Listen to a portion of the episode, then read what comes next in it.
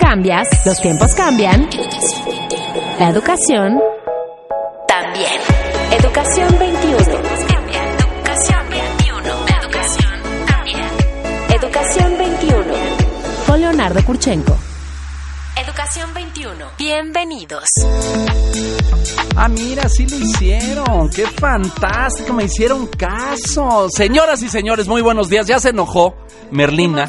Se enojó porque pues empezamos así primero en la plática y en vez de dar la bienvenida así fogosa y sabatina como la radiante mañana del día de hoy. No te enojes, Merlina preciosa. Estábamos aquí platicando de los avances logrados. Yo propuse un acuerdo en esta naturaleza y hoy me lo están presentando escrito e impreso. No es una cosa, es cuando uno dice, no, pues nadie te hace caso. a veces sí. a veces sí. Mire, usted está escuchando la melodiosa voz de Erika Aponte, que dirige, coordina, encabeza, liderea y hace todo, porque cuando uno trabaja en las organizaciones de la sociedad civil, hay que desde que redactar el boletín, imprimirlo, distribuirlo, ir al radio, o me equivoco. Un poquito, no dirijo porque la directora es Rosario Alfaro, el pero área, el área. Pero el área sí, bueno, aquí el, área, de comunicación, muchas gracias. Erika Ponte, a quien conozco desde su tierna juventud, Merlina, ella tenía como 14 años cuando llegó a, trabajar a la televisión. Sara, pues 8 de eso. No creo que más. poquito. Eh, y está Aline Ross, por supuesto, fantástica, socia directora de Lexia Inside Solutions. Aline, bienvenida, muchas gracias. Muchas gracias. Gracias por, estar aquí una vez más. Me encanta. Miren, hace como más de un mes hablamos de Guardianes. Usted recuerda esta organización, ahorita Erika nos va a recordar a todos nosotros. Y ahí hablamos, fíjese, del uso, abuso, o exceso del internet y los dispositivos móviles, eh, móviles, perdón, en eh, familias, en niños, niñas y adolescentes. Y yo les conté, les compartí que había hecho un acuerdo con mis hijos, adolescentes, luego por supuesto les importé un pepino, como hacen los adolescentes sanos, este, y firmé un acuerdo con ellos como entre los 13 y los 17 años de no usarlo en las noches, de no usarlo solo, de que la computadora estuviera en un lugar eh, público en la casa, en el antecomedor, en el comedor, en el cuarto de la tele, en donde todo el mundo pasa y ve que ahí estuviera la computadora, etcétera.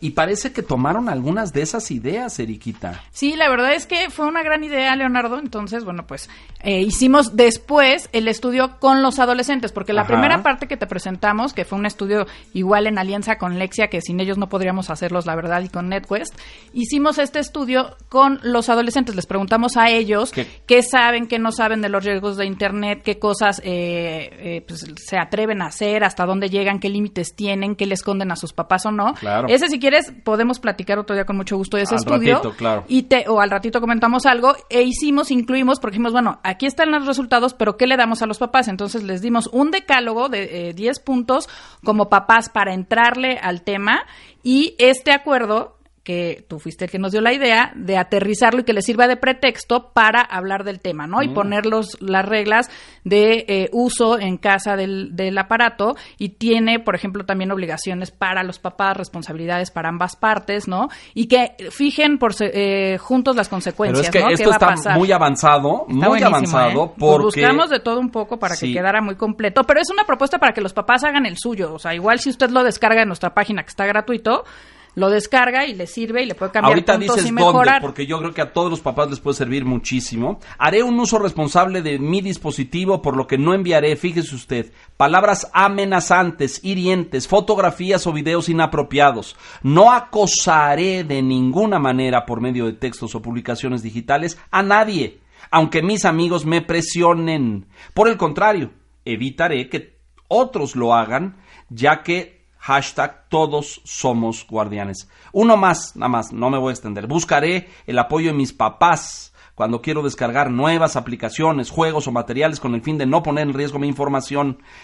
Eh, evitaré ponerme en riesgo compartiendo mi ubicación por mensaje de texto, chat o alguna aplicación, salvo con mis papás. Muy bien, ¿eh? Felicidades. Les leí cuatro, son en total eh, como 20. Sí, Es, es, muy amplio porque es para rangos de diferentes edades y por eso también la idea es que los papás lo vayan ajustando. Tengo aquí el dato de que, fíjese usted, en México, este es un promedio, más o menos a los 12 años de edad, niños, niñas y adolescentes obtienen su primer dispositivo móvil con acceso a Internet y se destacan pues diferentes prácticas de riesgo en adolescentes entre los 14 y los 17. Bueno, muchas felicidades a Guardianes por haber dado este paso. Hay un sitio donde los que nos escuchan lo puedan bajar, descargar, atender. Guardianes.org.mx, ahí está el estudio, el boletín y estas dos herramientas que sería el decálogo para papás que tienen que saber ellos de tecnología si van a poner en manos de sus hijos un dispositivo. Correcto. Y el acuerdo para que lo firmen y juntos hablen de los riesgos de los eh, y de las reglas, ¿no? Muy bien. Para que se abran al tema. Recuérdale a la audiencia que es Guardianes. Guardianes es una asociación civil que lo que busca es prevenir el maltrato y el abuso infantil. Y bueno, pues lo que hemos hecho en los últimos años es eh, eh, estos estudios con Lexia y NetQuest para eh, aterrizarlo a nuestra realidad y para ofrecerle a la gente cosas más actuales. Por ejemplo, esto lo hemos llamado las nuevas formas de abuso, ¿no? Porque tenemos el sexting, el grooming. Entonces son las nuevas formas que encontramos en las que nuestros hijos están en riesgo y lo que buscamos es prevenir a través de la educación y de la información. Bueno, ahí lo tiene usted, eso es Guardianes, han estado varias veces con nosotros acá eh, hablando de estrategias para prevenir eh, el acoso, para prevenir todas estas cosas.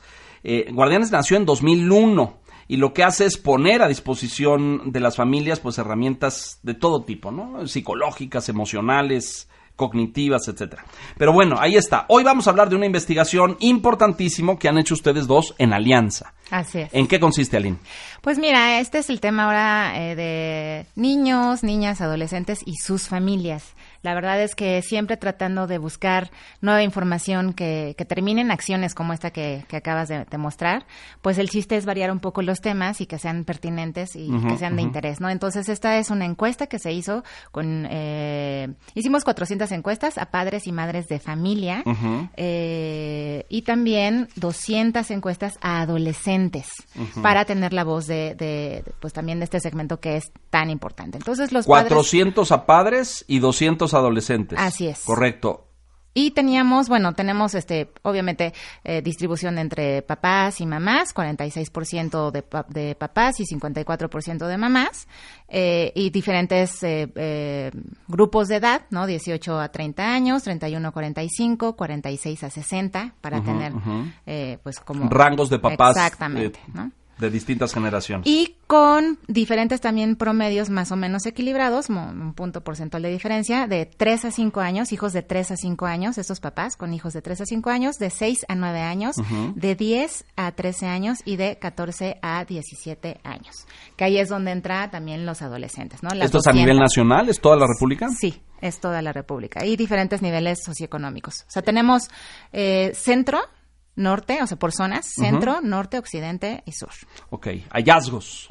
Pues muy interesante, ¿no? La verdad es que lo que vamos a ver es que la familia sigue siendo eh, la figura más importante, hablando de, eh, de, la sociedad. La, la familia, sigue la familia, siendo. Así es, la familia es eh, muy, muy, muy importante. Es, es, algo que se sigue respetando, que es lo, más, lo más, más, más importante.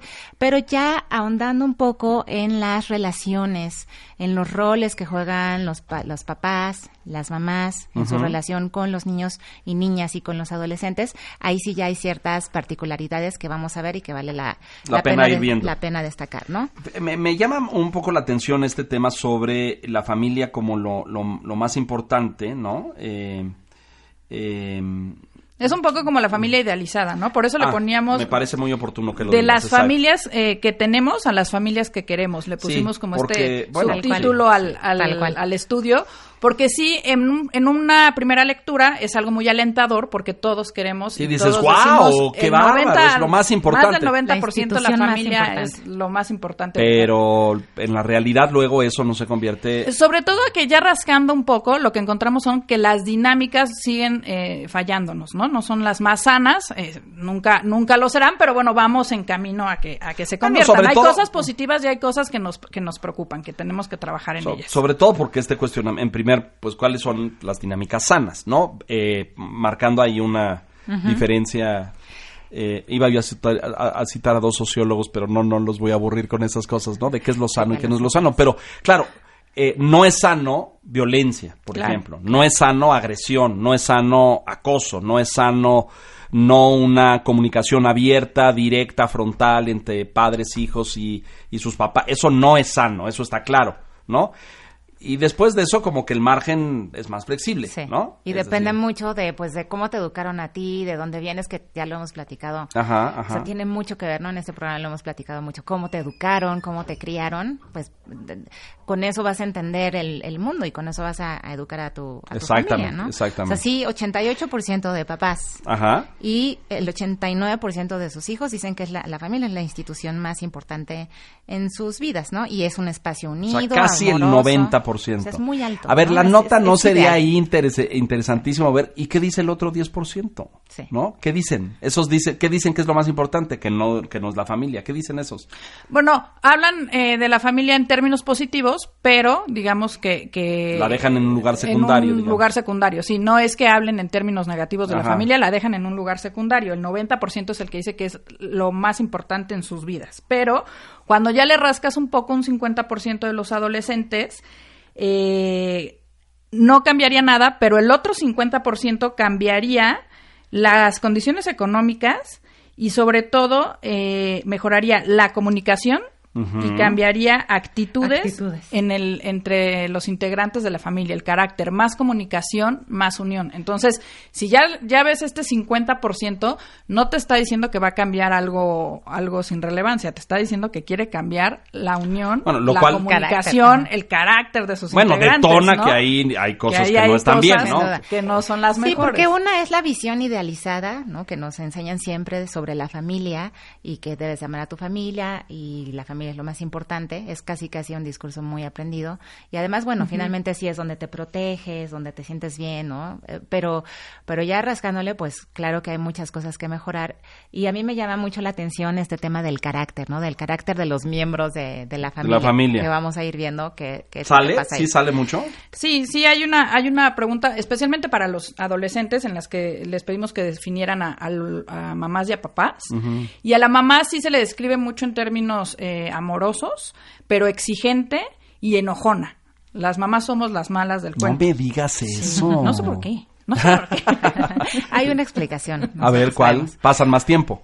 Claro, Claro. eh, eh, o, eh, O sea- tienen aquí los datos, vamos Ajá. a llegar a ese dato, pero eh, los papás son los que pa- eh, pasan tiempo con los eh, con los niños y las niñas y los adolescentes en fin de semana. Que es el padre, la parte Y, bonita. y distiendes Claro. y juegas y estoy contigo. Es y más juego. relajado. Y no forman parte de la crianza. Métete a bañar. Claro, las mamás Ya hiciste tenemos tu que- tarea. La tarea, come. Claro. Yo vengo de plática de. ¿Qué edad de- tiene tu hijo? Doce. 12. ¿Y el tú? mío siete, cumple siete ya. Ah, muy bien. Y es, es, es el Pobre cuento Niquita. de nunca acabar. Lo que viene. Sí, Sí, sí. no, estoy empezando. Si queremos que tengan estructura, que tengan disciplina, que tengan una rutina, que además ya se habla, eh, hoy en día se habla muchísimo de eso como lo que le da seguridad a, a- a los niños, a los infantes, pues nos toca a nosotras, porque somos quienes más pasamos Están ahí, claro. Ahora, dime una cosa, ¿aparece o midieron en algún sentido eh, esta creciente participación de la mujer en el mercado laboral? Es decir, eh, eh, niños que se quedan ya en las tardes con las abuelas o los abuelos o la tía o no sé con quién Sí. se queden porque la mamá está fuera trabajando. ¿Aparece en el estudio? Sí, bueno, en este... En, en, En este en particular no, ¿no? En este como no. tal. Pero, pero lo que sí tenemos es, por ejemplo, eh, que únicamente 8 de cada 10 eh, papás, eh, figura masculina, viven con sus hijos. Entonces, esa es otra parte y viene muy Los de acuerdo con la ajá. cifra que, que Aline nos dio y que explica el por qué los papás también solo son esta parte de estar presente el fin de semana. No es solo porque trabajen todo el tiempo, Sino porque no viven con dos de cada. 10 papás no está en la casa, ¿no? Y- No vive con ellos. Entonces, eh, tenemos, por ejemplo, con quién vives, encontramos desde quien vive eh, con sus hijos, con su pareja y sus hijos, o viven con eh, solos, con sobrinos, con abuelos o con suegros, ¿no? Entonces, eh, el tema es que los papás no están presentes toda la semana y sí tiene que ver con familias eh, en las que ya hay divorcios, en las que las mamás están a cargo de la familia sola toda la semana, ¿no? Hay casados en unión libre, por ejemplo, preguntamos el estado civil y encontramos eh, un 55% de casados, 19% en unión libre, 15% solteros, 10% divorciados y tuvimos un 1% viudos. Entonces Además, sí tenemos esta parte de, parejas. Y, en la INEGI está el dato, no me acuerdo el porcentaje de, de, de hogares, ahorita, lo, ahorita se, los, se los doy, pero es eh, crece, o sea, crece el número de hogares con jefas de familia.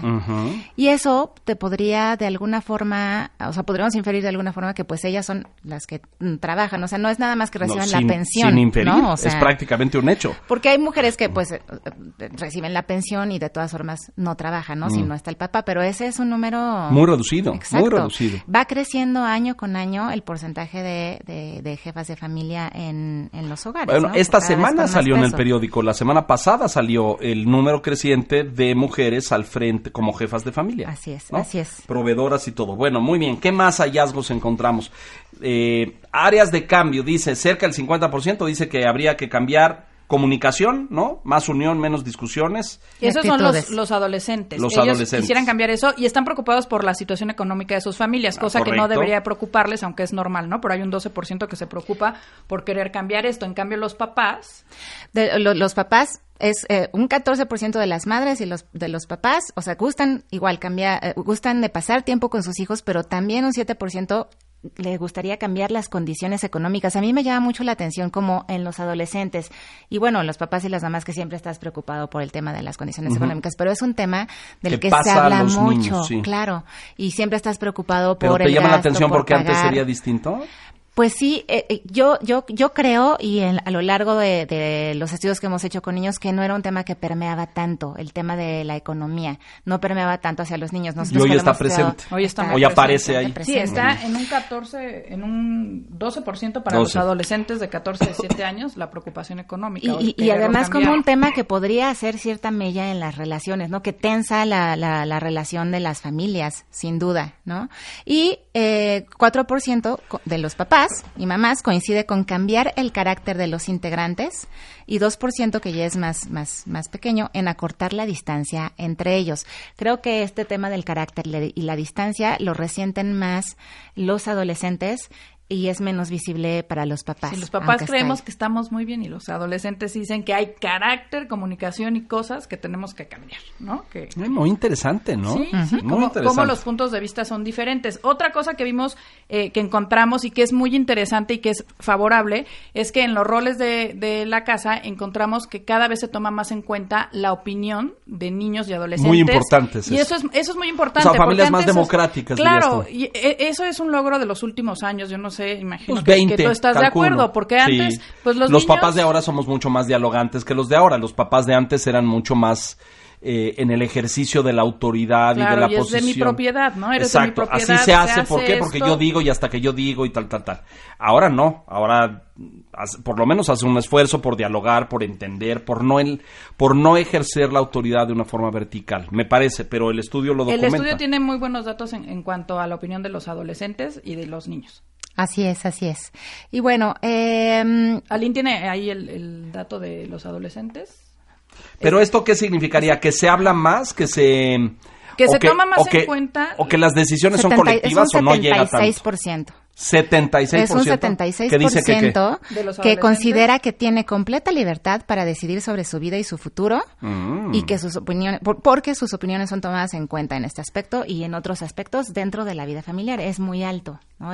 muy buen porcentaje. Hasta, hasta son signos alentadores de la sanidad familiar mexicana, ¿no? Eh, ¿Será que sobre todo que es la respuesta de los adolescentes. Nivel socioeconómico de esto, Aline, no dijiste nada de eso. Sí, tenemos eh, distribuidos en, eh, desde el nivel más alto a B, luego es un 32 ciento luego un C más C, 42%, un C menos de más y un D, 26%, eso con los papás y las mamás, y lo, y más, más o menos el mismo, la misma, el mismo Proporción porcentaje. con los estudiantes. Ajá, con los adolescentes, ¿no? AB 31. O sea, esto quiere decir que tienes gente de clase media alta, alta y, media. Media, media y, baja. Y media baja. Sí, realmente lo que no llegamos, eh, de acuerdo a NetQuest, es eh, la parte rural, ¿no? Ya 100% mm, población rural, fue la que no alcanzamos a. No urbana, digamos. Sí, no urbana.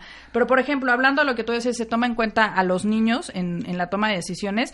51% de las familias nos dijeron con hijos entre 3 y 17 años que toma en cuenta a los niños en temas como a dónde ir a pasear, el destino de las vacaciones, la selección de la comida, incluso comprar artículos eh, para la casa. Se toma en cuenta. Se toma en cuenta a los niños. Y yo creo que esto es importante porque estamos hablando de niños desde tres años de edad. Entonces, e, e incluso, bueno, yo no sé, a mí, en, en, mi experiencia, a veces hasta se convertía, se convirtió en un, en un problema que llegó al extremo porque dices, ¿por qué estamos decidiendo a dónde ir a comer de acuerdo a lo que quiere una niña de cinco años que come nuggets, ¿no? Entonces, de repente te veías decidiendo cuando dices, es no. totalmente absurdo. ¿no? Vamos a, comer y que ella se adapte un poco más porque no podemos comer bueno, todo somos papas más, fritas. Somos más y, la, claro, la dieta es más. Pero más tú, esto, lugares con juegos, ¿no? Sí, hay lugares, es, con, lugares juegos. con juegos. Sí, les veo su lado maternal, ¿eh? Vamos a hacer una pausa. Déjenme decirles dos cosas. ¿Esto apuntaría, dirían ustedes, a familias más dialogantes? democráticas, sí. abiertas. Cuando tú lo cruzas en niveles socioeconómicos, es uniforme el comportamiento? Es, es, sí, es, es, un, es un común, ¿no? Por lo que, por lo que vemos. O sea, no hay estudio. distinción de nivel socioeconómico. No, y yo, o sea, tanto las familias de clase media alta como las de media baja, igual le dan participación de decisión, de decisión a sus hijos. Es una tendencia, sí, yo creo que es una tendencia y es interesante, pero que no se nos vaya al otro lado de la balanza, ¿no? Hay una ¿Qué tendencia. quiere decir? Pues que entonces ya ellos decidan y manden y que hagan sea todo. una dictadura infantil. Exacto. Sí, ah. puede caer ahí. Puede caer ahí. Sí. ¿Hay dictaduras infantiles en el mundo? No creo. Sí, yo creo que sí, no. Yo ¿Cómo creo dónde? Sí. Hemos visto Japón, casos, creo. ¿no? Sí, hay casas donde hay dictadura infantil. Pues no sé no si es por países, pero sí hay hogares donde ves que el niño es el que manda y los papás están a su Se merced. subordinan, sí. A su merced. Sí, y yo he visto hijito, casos lo que tú extremos. quieras. Sí, o el niño es un monstruo. Sí, y la mamá, y es mi vida, eso. mi vida, no destroces el digo- sillón te de la que con este tema de la comida, o sea, yo he visto gente que cambia tres veces el desayuno del niño, ¿no? No, no quieres una quesadillita, bueno, te, te Bueno, sigo yo- No, mi, bueno, mi- te mi cambio mamá me decía, no, aquí no es restaurante. Yo- Claro, a mí yo también. Y yo así le digo a. Mateo, aquí no es restaurante, esto es Pero eso, pero eso es muy sabio, muy sabio. Luego un día les cuento lo que significa someter a consideración de la criatura el que decida qué comer. Sí, y ya es, es un un problema que cargas la siguiente década. Mensajes, esto es Educación 21. Volvemos. Forma parte del cambio educativo. Escríbenos en Twitter. Arroba educación-21. Regresamos.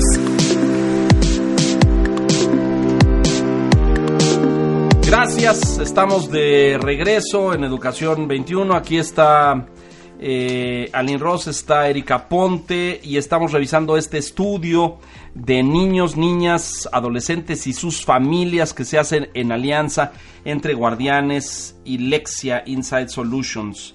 eh, que arroja pues una serie de cosas muy muy relevantes. Tú decías ahorita este dato, Aline, eh, mujeres líderes de sus hogares o de sus casas, una estadística en ascenso y que hoy casi llega al 30%, por Así es, así es, estamos en el 27.6% y creciendo, Y ¿no? De arriba. mujeres, de hogares con mujeres jefas de familia. Muy importante. Sí, sí es un dato Em, interesante. Confianza, ahí hay unos datos importantes. ¿En quién se confía más, Aline? ¿Qué dice el estudio? Pues mira, tenemos que, o sea, sí es muy notable, ¿no? O sea, lo- eh, convi- conviven mucho con sus hermanos, pero en quien más confían es en su mamá, y esto es un 45%, que está, la verdad, muy por encima de la confianza en el padre, que apenas nos arrojó un 9%. Válgame. Esta diferencia, además, No, pues no me es- vean con lástima, ¿eh? No me parece, no, o sea, o sea, no me, no estoy. Oye, no, no estoy de acuerdo. Esta cosa de la mamá es el centro gravitacional Seguimos, seguimos. Seguimos del. Cabecita blanca. Seguimos del universo familiar, no es, ¿y, qué- y el papá qué? Bueno, pero además tiene su correlato con este dato estadístico que acabamos de dar. Y Las pues, líderes, sí, bueno, hay ¿no? sí, O sea, estoy de acuerdo, hay correlación. Sí, no pero- es que, y ahorita lo voy a platicar, Erika, un, un poquito, no es que no piensen, o sea, quienes sí están cerca de su papá, no es que no lo consideren amoroso o que juega, o sea, sí tenemos ahí un porcentaje, ahorita lo decimos, pero ya hablando de en quien más confío, es en mi mamá. A quien más confianza le tengas. A mí no me extraña, porque si tú, eh, si tú eres quien les otorga esta seguridad a través de la rutina, aunque en el día al día eh, se quejen y digan, eh, pero tú eres quien les está dando esa seguridad. Miren, Entonces, yo tengo muchos años de saber esto y de constatarlo, pues de la forma más triste, por supuesto, de ver que, de ver que eres secundario. Este, la mamá es la mamá. Y podemos Y sustentarlo con 27 argumentos, Sí. dat, la mamá es la mamá y es, y es, yo creo que hay una curva de edad, porque esto, ustedes no lo saben todavía, y las estadísticas no se los dicen todavía, pero no es para siempre. Esto se acaba, se acaba. Y el péndulo se va del otro lado. Al papá. Y se convierten, no, ustedes se convierten en ese oscuro objeto del rechazo. Ah, bueno, eso, eso dicen, pero esperemos que. Y de la rebeldía. Ah, no, bueno, hija, es natural. al contrario, si no es así, no es sano. Pero el, sí, no, si no sería edípico. Exactamente. El mito de Edipo Si no es así, no es sano. Tiene que ser sano para que rechacen, cuestionen, se rebelen y todas esas cosas. Y, ahí hay una cercanía un poco con el papá. ¿no? Pero jamás llega a los roles de cercanía, confianza, identificación que la mamá. Entonces, hijas, pues disfruten estos pocos años que les quedan porque se les acaba. Pero niños y niñas. Basta, Leo, basta. Todos. Niños y niñas. Fíjate que lo, lo interesante. ¿Ustedes ven diferencia de género en el, en el estudio? Sí, en esa parte de confianza. hay algunas señales. Que las niñas confían más en las mamás y los niños. Ah, no, de los no, papás y mamás, perdón. Ah, es igual. Sí, sí, sí. Es parejo. No, lo que veíamos esta diferencia de que 45% eh, confía en la mamá y solo 9% en, el, en papá. el papá. ¿no? Ahora dime el otro 40%. ¿No confía en nadie o qué? ¿Confía en los tíos o confía en el cura o confía en el maestro? eso, eso creo que ahorita, te, no te, decimos, ¿no? ¿Qué respuestas, qué respuestas nos dieron? Ahorita te, las, ahorita te las damos. Lo que llama la atención ahorita en lo que te damos esa, ese, ese dato es que, eh, pues, para ellos las madres son más amorosas, pero exigentes y enojonas. No tampoco es todo miel sobre hojuelas, por lo que ya comentabas al principio.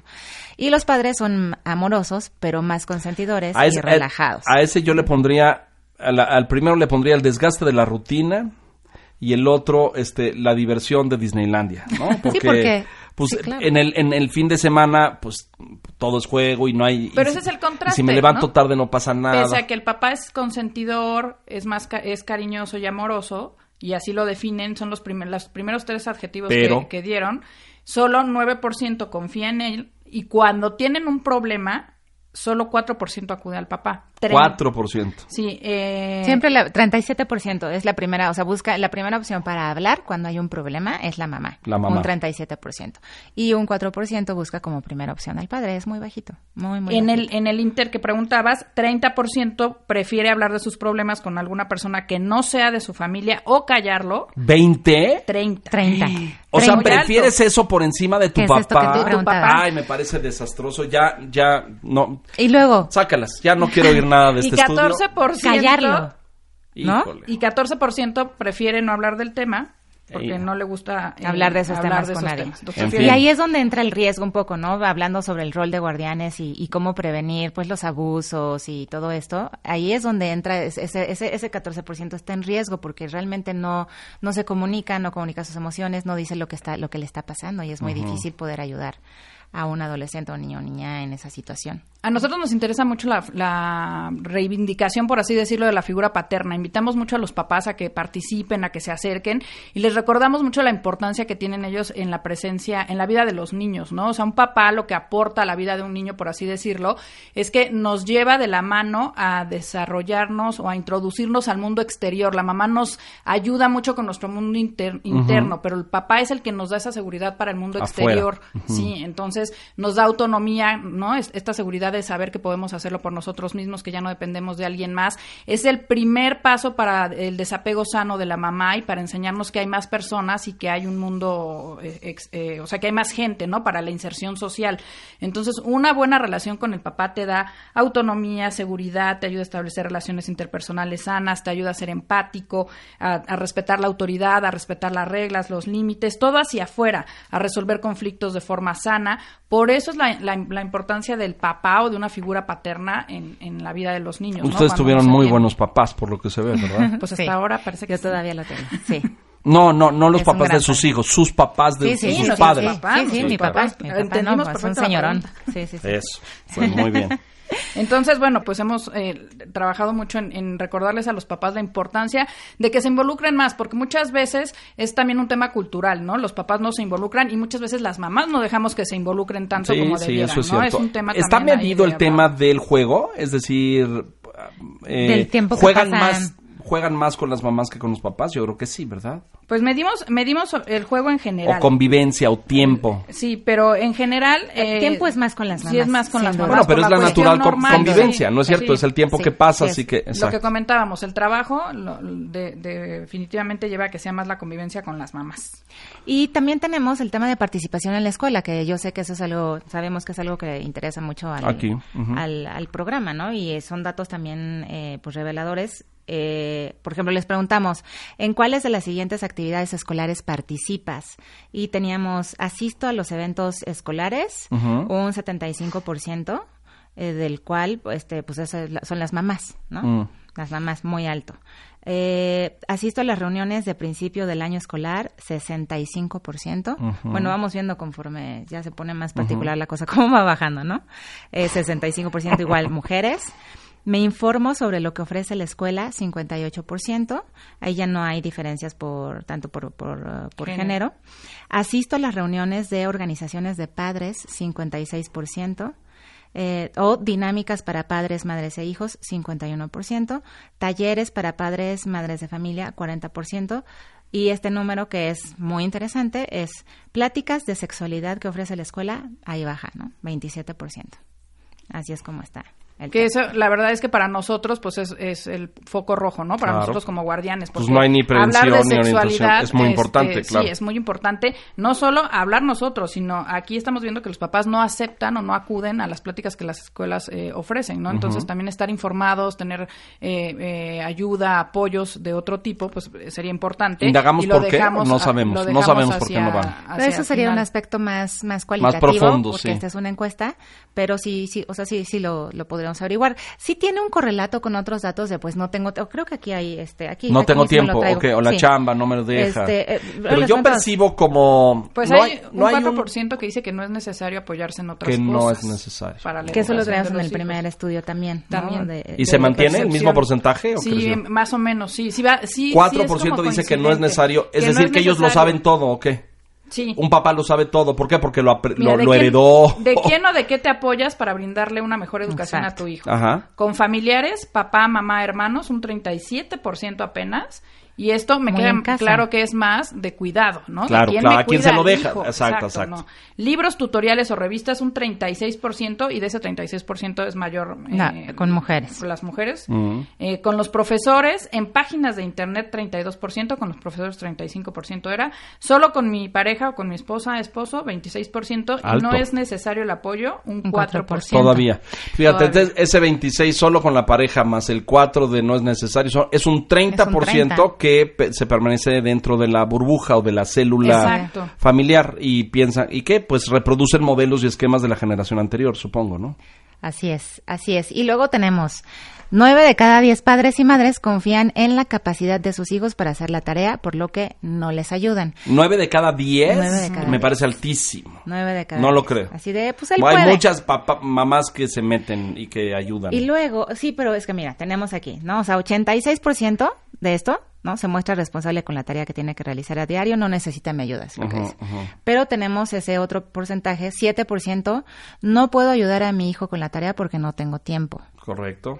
Un 5% va a una academia y allí le hace, la, tarea, hace la tarea. 2% no puedo supervisar la tarea porque no tengo los conocimientos necesarios para ayudarle. O sea, sí es, es un poco más complejo, ¿no? Claro. Entre que no puedo, no tengo tiempo, no sé cómo. O el tema de la, de la edad de los padres, porque el 86% que asegura que su hijo se muestra responsable y puede hacerlo solo, de ese 86%, un 89% son mamás y un 93% de, de los que contestaron eso tienen entre 46 y 60 años de edad. Entonces, digamos que a mayor edad de los papás también es un poco como soltar un poco más a los hijos, confiar más y dejarlos solos. Y mucho tiene que ver porque ya no te acuerdas cómo eran los ¿Cómo era el, tema? y el álgebra y demás, ¿no? sí, yo creo que si está pequeño, pues sí te metes, le ayudas, pero conforme van creciendo ellos también. Ya no. Ya es como, pues que lo haga él solo. Pero la verdad es que si sumas estos porcentajes, el de no puedo ayudarlo porque no tengo tiempo, que es un 7, y, y va a una academia y allí hace la tarea, pues ¿por qué va a una academia? ¿no? Seguro porque tampoco tengo tiempo de cuidarlo. O sea, es cuando se quedan en la, academia especial o en la escuela, ¿no? Que se quedan en el servicio de, de Es un 12%, es un 12% del no tengo tiempo. Y el 2% que reconoció que no tiene Bueno, eso quiere decir que sí aparecen ahí estas tendencias de mamás mucho más ocupadas o mamás mucho más trabajadoras, ¿no es cierto? Nuevamente, pero además, pues, además de que trabajas y todo, pues todavía también tienes que, tienen que llegar y ver la tarea y ver que se bañe y ver que coma y ver todo esto, ¿no? Sí, sí, y por eso sigue siendo una figura sumamente relevante en la, en la creencia y en la relación con los hijos. Fíjate, veía yo aquí este de 55, 53% de las reglas son establecidas en conjunto por ambos papás. El 29% del, por ciento de los casos solo por la mamá, por aquello de los matriarcados y las dictaduras. O por aquello de los, del 27% de las familias que solo son de, de, la mamá, exactamente. Es totalmente correlativo, ¿no? Exacto. Sí, 4% por el padre, que coincide con más o menos con el porcentaje de papás divorciados. El 14% reconoce que no hay reglas claras en su familia. Qué grave esto, ¿no? Y, sí. Y, y si hay un, pues hay un reto en términos de, bueno, de crianza y de educación, ¿no? Desde el lado de la crianza, de, eh, pues este rol tan importante de las mamás, pero que también están más ausentes cada vez. Es un reto doble esto del empoderamiento femenino y todo eso, se, se, torna en una trampa, es un reto doble que hay que ver cómo se resuelve y cómo se enfrenta. Eh, y, y, y, del lado de la educación también, pues muy importante el involucramiento de las dos figuras paternas, eh, eh, en el tema de las responsabilidades, de la guía, de ver contigo si estás aprendiendo, si no estás aprendiendo, ¿no? Lo que estás, lo que estás haciendo. Por eso los maestros, y tú nos lo podrás decir mejor, cada vez se quejan más de que los papás tienen la expectativa de que a los niños se les eduque en la escuela. Y les eh, exigen eso como un tema de, pues, porque yo te lo pago. Yo creo que estamos, sobre todo a partir de esta puesta en marcha la reforma ahora, que involucra mucho a los padres de familia en consejos dentro de las escuelas, en la participación de toma de decisiones, esto está empezando a cambiar, pero lo vamos a, poder medir bien, bien en tres, en cinco años, para ver de qué forma eso ha influido, porque por, por décadas hubo este divorcio profundo entre lo que pasaba en, en, la casa y en el mundo familiar y lo que pasaba en la escuela. Y ahí muchas veces no solamente no había comunicación, sino que había contrastes o estrategias contrarias, ¿no? Sí, y, yo sí lo, llegamos a estudiar en Lexia, en otros estudios de, con maestros, ¿no? Para la secretaría, además. Eh, sí hay una exigencia hacia los maestros, o había, esa era una tendencia de los papás, de pues yo te estoy pagando, tú tienes que responder, y que, tú tienes y que, él resolviera todo, ¿no? Exactamente. Y por en, contrario, el, el maestro diciendo, oiga, usted también tiene que hacer su chamba, ¿no? Y, y, de muy baja participación en este tema de los talleres o de las juntas escolares. Asistiendo poco, claro. Asistiendo muy poco. Bueno, estamos en, nos quedan unos ocho minutos, nueve, vamos a, ir eh, dando conclusiones de este estudio. Uno, decías tú, Eriquita, al principio, familias idealizadas, veo aquí en el encabezado, con prácticas de riesgo.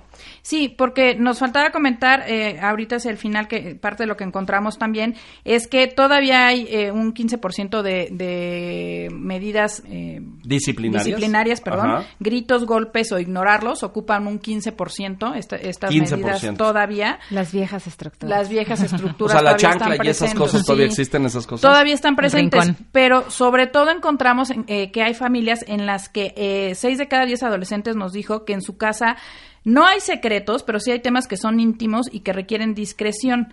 38% califica a su familia como discreta, en la que todos saben que, eh, en la que todos saben qué cosas pueden o no contar, y hay un 6% restante que reconoce tener muchos secretos que está prohibido contar. ¿Qué porcentaje? 8, 6%, Muy poquito, ¿no? Pero en ese 6% es donde nosotros entramos, es donde entra el abuso infantil, el maltrato. Sí, porque hay secretos, el tío que viene de visita y es medio pervert y el abuelo, ¿no? Esta, este tipo de eh, de, relaciones. Eh, y mismo porcentaje que también cuando le preguntamos eh, sobre los conflictos en su familia refirió que hay problemas resueltos de los que no se puede hablar. También un 6% de los adolescentes dijo que en su casa hay problemas resueltos Pero no se de los que no se puede hablar. ¿No? Entonces... Tabúes, digamos, ¿no? Sí, es como esto ya aquí se acaba y ya nadie vuelve a decir nada, ¿no? Y en el primer estudio de percepción que nos, nos donaron Lexia y NetQuest, que era percepción del abuso sexual en México, hubo un 2% de adultos que nos dijo que, que reconoció que había sufrido abuso en la infancia. Un 2%. Entonces, creemos que este 2% va perfecto en este 6% Y es correcto, sí, porque eso tiende a reproducirse, ¿no, Aline? Sí, es decir, los ciclos. Sí, sí, y además, la verdad es que nosotros, o sea, que lo declares es muy complejo por, por una serie de cosas. Muy complejo. Entonces, por eso el porcentaje está bajito, tan bajito, ¿no? Creemos que quizás sea hasta más, más alto. Sí, de hecho nos sorprendió que lo hubieran declarado. Ajá. Porque es algo de lo que no, se, habla, está prohibido hablar, ¿no? Eh, creo que, digo, ya vendrá cuando hagan el siguiente y que vuelvan a medir este tema, pero creo que eso también está cambiando porque estamos como en esta intensa campaña en escuelas, en los medios, en todos lados de di no, defiéndete, denuncia, dile a tu maestro, avisa tal, tal, tal.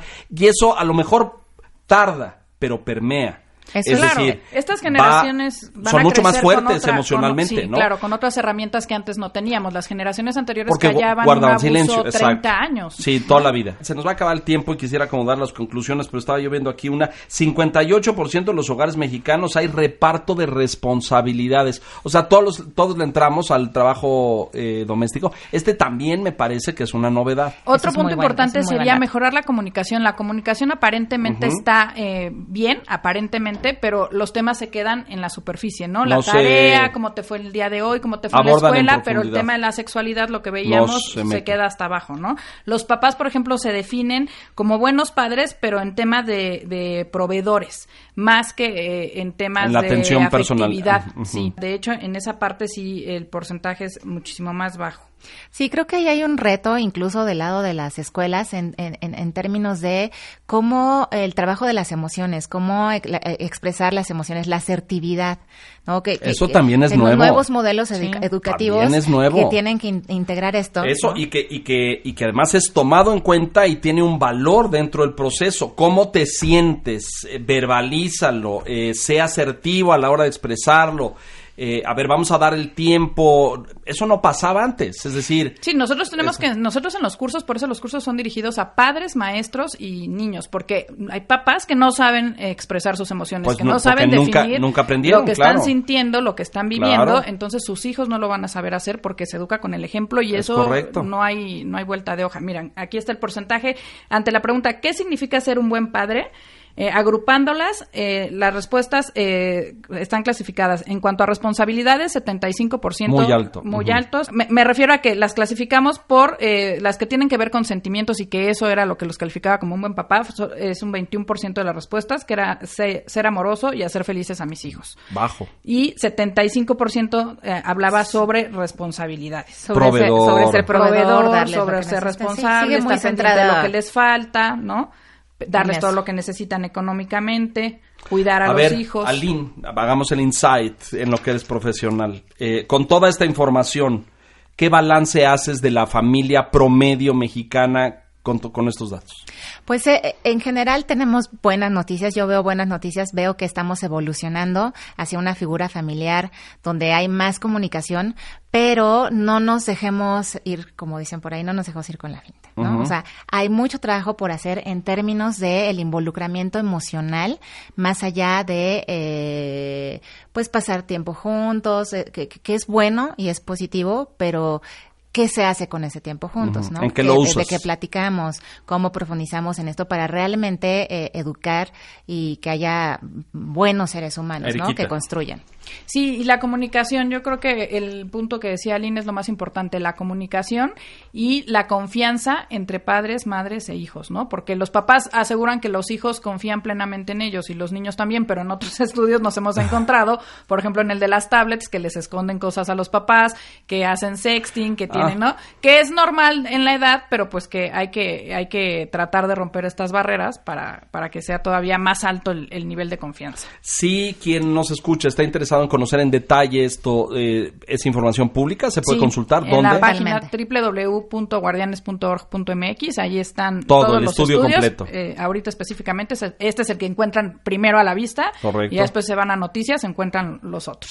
Pues muchas felicidades. Sí nos da me parece un panorama, en primer lugar, mucho más eh, actualizado de las relaciones, los roles, la familia, lo, emocional también, las dinámicas en la casa, muy interesante, este, eh, la parte de los tabúes o los secretos o lo que está prohibido y no se comenta, muy importante. Creo que va a la baja, no sé si este Eh, pues eh, nos, nos sale, se mantiene igual en los... nos sale bajo, pero bueno, pues esperemos, tendríamos que O sea, sale bajo porque están en 4 o 5, ¿no? 6%. Creo que todavía hay barreras que, que, derribar justo en la eh, expresión de las emociones para que puedan verbalizarlo y darnos cuenta si es real o no, ¿no? Y, bueno, y la importancia de la madre, que es abrumadora.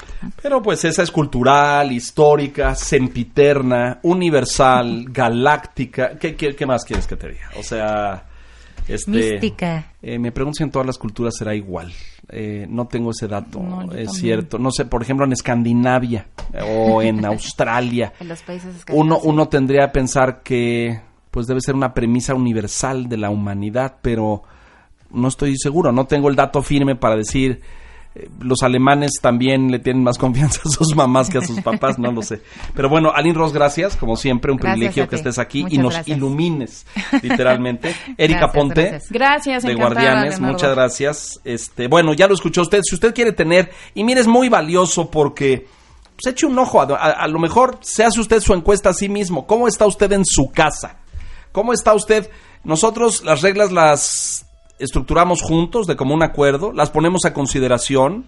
Somos una familia más democrática en términos de que eh, discutimos con nuestros hijos y decidimos todos juntos lo importante o solamente lo superficial.